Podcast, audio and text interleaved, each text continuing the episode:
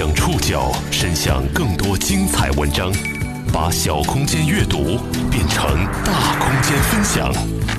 报刊选读，把小空间阅读变成大空间分享。欢迎各位收听今天的报刊选读，我是宋宇。今天为大家选读的文章综合了《中国青年报》和财新网的内容。There was nothing sane about Chernobyl.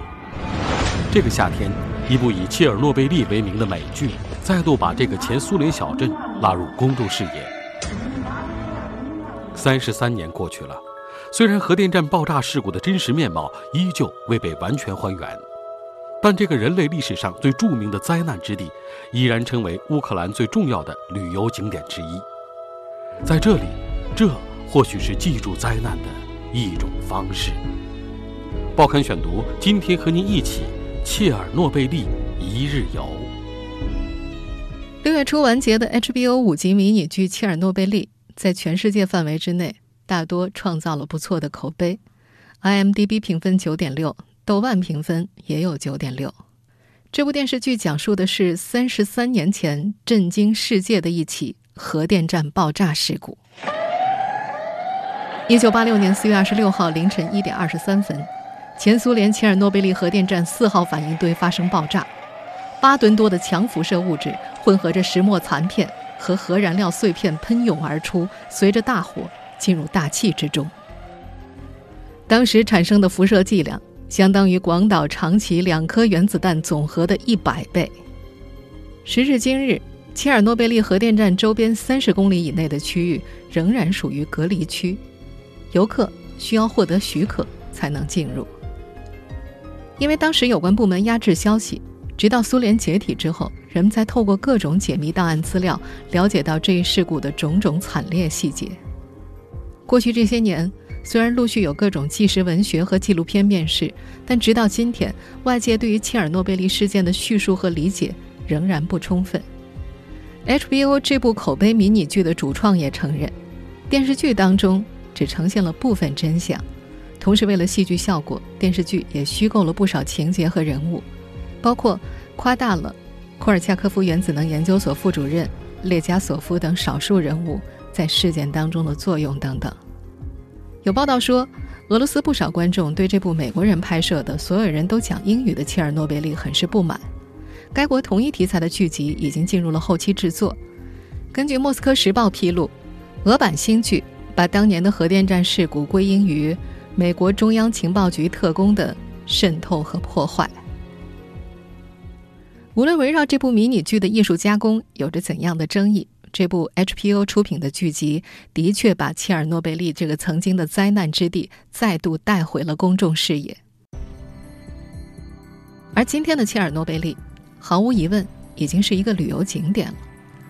从2011年开始，乌克兰政府决定切尔诺贝利核电站事故地区正式对普通游客开放。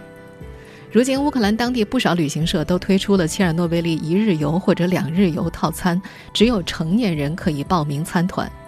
如果是只有两三个人的小规模深度游的话，需要支付每人每天三百多美元的费用。根据路透社的消息，自从美剧《切尔诺贝利》五月份播出以来，去那里的游客人数飙升。当地一家旅行社五月以来预订量已经增加了百分之四十左右。这场人类历史上最严重的核电站事故导致三十三万多人被迫撤离，而现如今，怀着好奇或冒险的心，世界各地的观光客又纷纷回到了切尔诺贝利。报刊选读继续播出：切尔诺贝利一日游。虽然说乌克兰政府从2011年才正式决定开放切尔诺贝利核电站事故区，但其实在此之前，私自进入这一区域考察的游客就已经存在。如今，旅行社们提供的套餐基本上能够满足游客的好奇心。大巴会带着游客来到事故发生时的幼儿园、体育场、医院，当然还包括出事的四号反应堆石棺外。2016年。切尔诺贝利禁区被划成了自然保护区。此前曾经有传言说，辐射造成了当地生物的基因突变，狼的数量激增到三百多头。有科学家专门就这个问题去调研，发现狼的数量既没有增加，也没有减少，同未污染的地区一样。极具讽刺性的是，灾难让切尔诺贝利成为了某些濒危物种的避难所，在这儿受到影响最大的是人类。中国游客黄小婉最终选择的是一日游，他解释说，两日游意味着要在禁区里的酒店住上一晚，他觉得身体受到的辐射会增多。考虑到那场震惊世人的灾难，这种担心并不是个例。在去往切尔诺贝利之前，游客们大多听说过某些传闻，诸如这里的老鼠在遭受辐射之后变得硕大无比。但如果抱着看怪物的目的去切尔诺贝利的话，游客一定会大失所望。这里没有传说中的硕鼠，也没有变异的大鱼，偶尔能够看到一些动物，但是看不出什么异样。在四号核反应堆附近的草坪上，黄小婉就看到了几条狗在打闹，她盯着看了很久，发现挺正常的。在报名之前，另外一位中国游客卢真也担心辐射。他回来之后，有朋友知道他去了切尔诺贝利，问他：“你身体有什么变化吗？”卢真说：“当时他其实不知道，没那么危险。实际上，走完旅行社的规定动作，在切尔诺贝利待一天，人体所受的辐射量大约是在三到五微西弗之间。微西弗是辐射剂量的基本单位之一。”这个剂量约等于乘坐一次跨国航班所受辐射量的八分之一，也相当于做一次胸透 CT 所受辐射量的两千分之一。游客们在切尔诺贝利的旅行始于管控区外围的第一个检查站，检查站的士兵会按照旅行社递交的名单仔细核对护照。游客们还需要签署一份声明，承诺会身着长衣长裤，不触碰隔离区里的任何物品。皮肤不与地面、草木、建筑有任何的接触。有些游客会花上十美元买一个计数器，随时测试辐射值。越接近核心，计数器的数值就会越大。正常数值是每小时零点三微西弗，超过这个数值的话，仪器就会发出警示音。个别地点数值会激增到每小时几百微西弗。若不是计数器不断起伏的数字和声响，旅游大巴上循环播放的事故纪录片，除了破败之外，游客对于切尔诺贝利不会有什么特别的印象。就像是所有无人居住的农村呈现出来的那种破败感一样，这里看不到什么人影，几乎也听不到鸟叫。年久失修的大门散发着腐朽的气味。走进切尔诺贝利镇。经过前苏联第二大雷达莫斯科之眼，第一个人类居住遗迹是被树林包围起来的幼儿园。这里光线昏暗，墙皮剥落，地上堆积着腐烂的落叶。不断冲击游客视觉神经的，是各种和儿童有关的元素：失去前轮的三轮车，丢在墙角的拼音字母表，散落一地的书籍。还有陈放在铁架子上、失去眼珠的洋娃娃，因为每一个物件的位置都太适合被拍照了，卢真甚至觉得有些刻意。他感受到了一种营造出来的惊悚、痛苦和悲叹。向导告诉他，军方每个月都会派人来清理景区建筑，有一些残破的物件会被替换掉。人为介入，一定程度上影响了真实体验。但在曾经弥漫过核辐射的建筑空间里，人们必定会感觉到震撼，会忍不住去想象灾难降临前教室里有怎样的笑声和读书声，灾难降临后孩子们又经受了怎样的折磨。报刊选读继续播出：切尔诺贝利一日游。参加切尔诺贝利一日游的中国游客卢真也是一名父亲。看到幼儿园教室里那些书籍和写了一半的日记，他觉得像是能够看到这些年幼的生命在事故中的消逝与迁徙一样。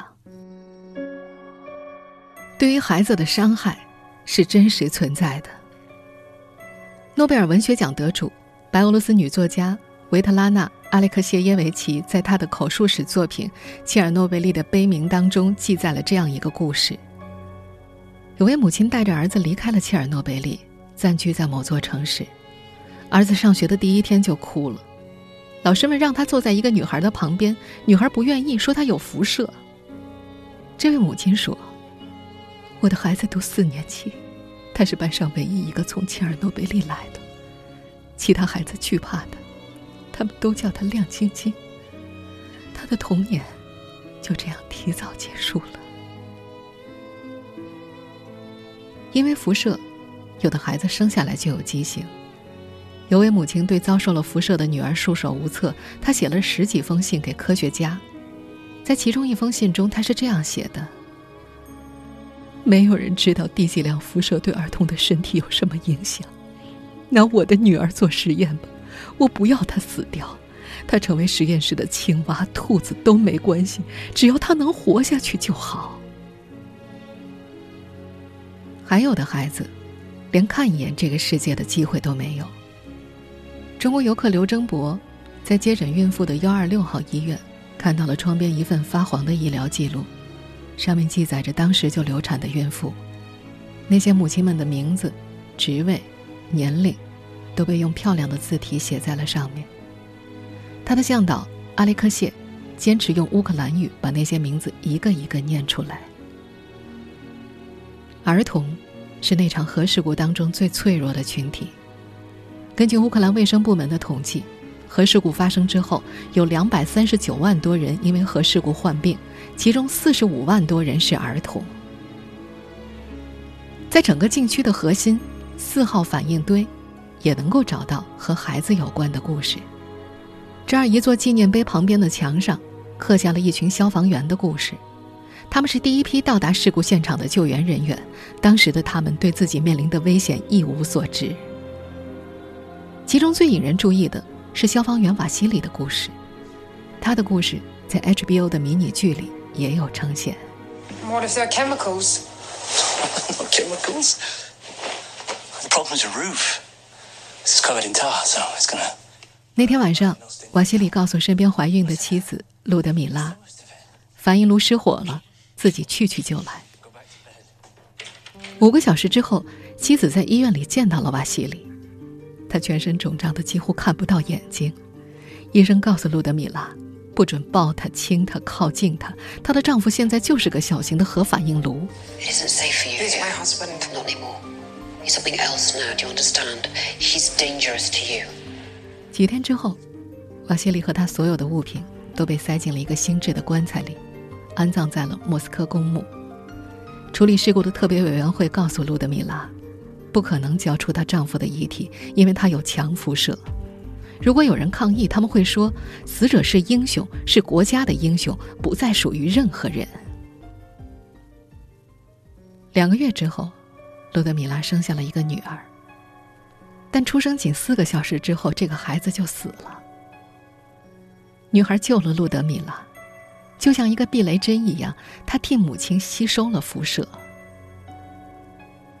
关于瓦西里的故事，白俄罗斯女作家维特拉娜·阿列克谢耶维奇的书里还记录了这样一个细节：瓦西里看到病床前放着一个橙子，想拿给妻子吃，妻子却被护士提醒，那个橙子也带有辐射。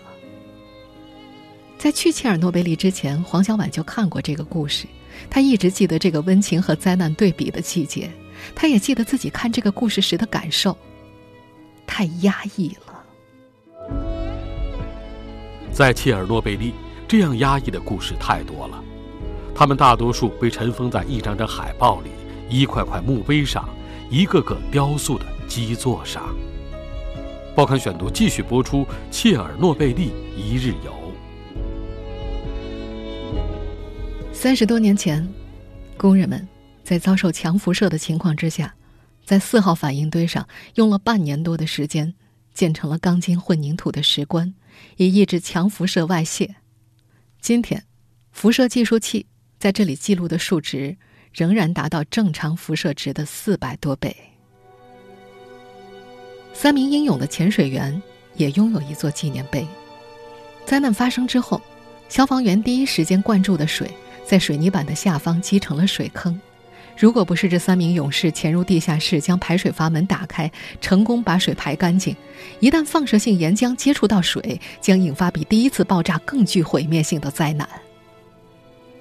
根据纪录片《抢救切尔诺贝利》所讲述，一共有十万名军人和四十万名平民参加了后期的清理工作。地面上的动物被枪杀，房屋被一间间的摧毁和掩埋。有人负责在核电站屋顶清理石墨，这些石墨从反应炉中喷出来，每一片都散发着极高的辐射，一个小时之内就能置人于死地。机器人在这里也失灵了，但为了保证石棺能够尽快盖住还暴露在空气当中的反应堆，人们只能够亲身上阵。We use bio robots. 我们现在听到的这个片段出自。HBO 的迷你剧。Do you understand your mission as I have described it? Yes, These are the most important 90 seconds of your lives. Commit your task to memory, then do your job. 当时，有些清理人并不想去做，但是他们不得不去。根据切尔诺贝利基金会统计，这些清理人当中，百分之二十逝世于二零零五年前。在人生的壮年时段，超过百分之九十的清理人都有辐射引发的健康问题，比如甲状腺癌、心脏病、呼吸问题、消化道问题等等等等。爆炸发生七个月之后，石棺终于建成了，盖住了四号反应堆。二零一六年，旧石棺三十年的使用年限到了，它被新的石棺取代。这座新石棺。由二十八个国家援建，耗资十五亿欧元，使用年限是一百年。一百年之后将如何应对？现在依然是个未知数。在四号反应堆巨大的石棺面前，有人们静悄悄的，他们中的每一位都会被向导反复提醒：再往里靠近，辐射值将会增强。人们只能远观，并站在雕塑前拍照。没有人大声说话。旅行社的路线里，行程的最后一站是当年因为核电站而繁荣，后来被废弃的城市普里皮亚季。它距离核电站仅有三公里，事故之后变成了一座鬼城。几乎所有的来访者都对这里印象深刻。青黄色的苔藓爬满了路面和阶梯。走在那里的时候，黄小婉感觉隐藏在树林中的学校、医院、酒店等建筑已经宛如一体了。干裂的游泳池、残破的看台、生锈的碰碰车，到处都呈现出一种末日般的景象。事故发生前，这座为核电站而生的城市曾经聚集了很多高科技人才，是乌克兰地区的第二大城市。而现在。游客们只能从大巴车上的纪录片画面里认识这座城市。标准的苏式建筑，分布在开阔的道路两旁。穿着制服的科技工作者开着车去上班，推着小车去超市购物。据说那是当时乌克兰区域之内唯一的一家超市。正在举办运动会开幕式的体育场，儿童高兴地和妈妈待在一起，拿着气球和糖果，蹦蹦跳跳。这种对比，带给游客卢真一种很强烈的冲击，比建筑本身的破败还要震撼。他说：“那让他意识到，那些人现在都不在这儿了，孩子的笑容也不会再在这儿出现了。”普里皮亚季的必游之处是一座摩天轮，它黄色的外观是萧条景象中难见的一抹亮色。辐射计数器如果贴近摩天轮的座舱的话，会测出。超标四万倍的辐射数值。这是一座命运多舛的摩天轮，原计划在一九八六年五月一号正式开放，可开放日四天前，核电站爆炸了。爆炸的第二天，它只临时开放了几个小时。一直到爆炸发生后三十小时，近五万居民才被通知撤离。超过一千辆巴士抵达了普里皮亚季，居民们。只有两个小时的撤离时间。政府当时跟他们承诺，撤离只是两三天。当时的人们都天真的以为还会再回到这里。事实是，这儿成了禁区，三十三年了。只有极少数人，最后真的回到了这里。重新回到切尔诺贝利禁区生活居住的大多是老年人。搬到别处后，切尔诺贝利的居民或多或少都受到迁入地居民的歧视，这出于对辐射的不了解、担心以及恐惧。也正因为如此，有些老年人选择重回禁区。报刊选读继续播出切尔诺贝利一日游。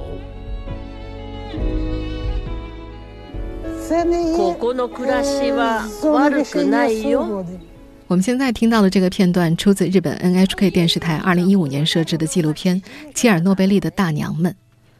这部纪录片里记录了一群回归老人的生活。根据当时的估计，在禁区之内生活的居民大约有一百多人，大多数是老年女性。他们说，搬到别处之后，当地人讨厌他们，说他们身上有辐射。他们就又回到了切尔诺贝利。他们有人从避难处步行七十公里跑回来，拉开铁丝网钻了进去，回到家。有人回来之后直接抓了一把泥土放进嘴里，发誓再也不离开这儿了。当地政府默认了这些返乡者的存在，并持续调查他们的健康状况。多年以来，他们生活在禁区，在这儿种菜、养鸡、养猪、钓鱼。在这里生活，并在这里死去。有些旅行社会带游客探访这些老人。在距离核电站十五公里处的一个村庄，中国游客刘征博就遇到了一位八十岁的老人。谈起那场灾难，他的表情淡淡的，仿佛已经是一段遥远的记忆了。刘征博没好意思问什么，觉得已经打扰了，不知道再怎么问下去。如今的切尔诺贝利，大约还生活着大概三千名工作人员和少数的科学家，他们定期轮休，以代谢掉工作期间的辐射残留。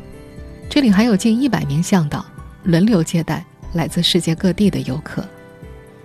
向导阿里克谢告诉刘征博，旅游收入的一定比例会用于援助回到这里的居民和其他受辐射者，尽管还远远不够。切尔诺贝利当下的处境并不乐观。禁区内的大部分建筑年久失修，正在快速坍塌，清理和维修需要耗费大量的人力财力。以这样的境况下去，到2050年，切尔诺贝利就可能变成一片真正的废墟了。回国之后，黄小婉没有再穿参观时的那件大衣，对核事故的恐惧多少残留在他的心里。他也没有留下任何一张和切尔诺贝利的合影，因为不知道该以什么样的姿态融入到场景当中去，是笑，还是要怎样？他看到过笑着比出胜利手势的游客，但他觉得，做什么表情，都和切尔诺贝利不太搭调。去过切尔诺贝利之后，他又试着去读白俄罗斯女作家维特拉娜·阿列克谢耶维奇的那本《切尔诺贝利的悲鸣》。结果看到一半就看不下去了，他觉得去过那儿之后，仿佛那场灾难和自己相关，离自己很近。关于切尔诺贝利，阿列克谢耶维奇记录下了无数令人心碎的故事。在书的结尾，他这样写道：“书中的人已经见过他人未知的事物，我觉得自己像是在记录着未来。”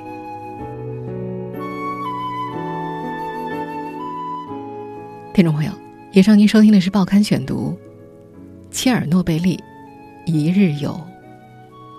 我是宋宇，感谢各位的收听。今天节目内容综合了《中国青年报》和财新网的内容。收听节目复播，您可以关注《报刊选读》的公众微信号“宋宇的报刊选读”。我们下期节目时间再见。